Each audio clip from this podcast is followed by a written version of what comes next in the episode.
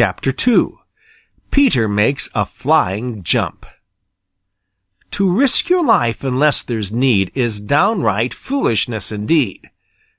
Never forget that. Never do such a crazy thing as Peter Rabbit was doing.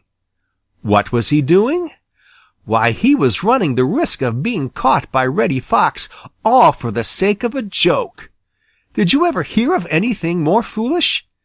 Yet Peter was no different from a lot of people who every day risk their lives in the most careless and heedless ways just to save a few minutes of time or for some other equally foolish reason. The fact is, Peter didn't stop to think what dreadful thing might happen if his plans didn't work out as he intended. He didn't once think of little Mrs. Peter over in the dear Old Briar patch and how she would feel if he never came home again. That's the trouble with thoughtlessness. It never remembers other people. All the time that Reddy Fox was creeping along behind the old stone wall on the edge of the old orchard, Peter knew just where he was, though Reddy didn't know that. If he had known it, he would have suspected one of Peter's tricks. He'll peep over that wall, and just as soon as he sees me, he will feel sure that this time he will catch me, thought Peter. He will steal along to that place where the wall is lowest and will jump over it right there. I must be ready to jump the very second he does. It all happened just as Peter had expected.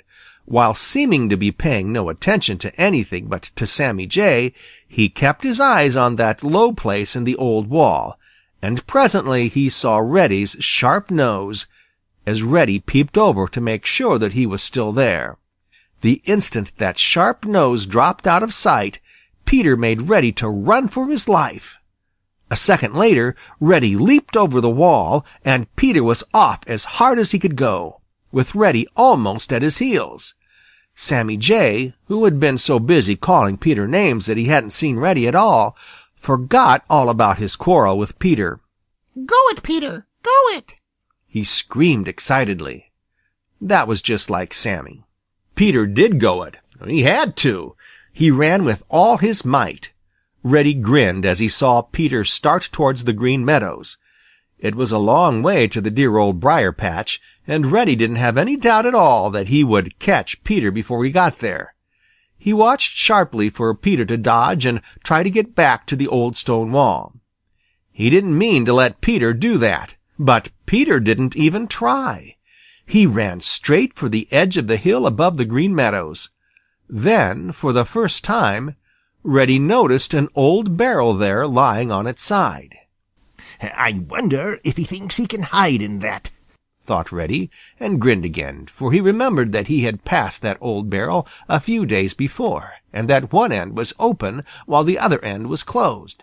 If he tries that, I will get him without the trouble of much of a chase, thought Reddy, and chuckled.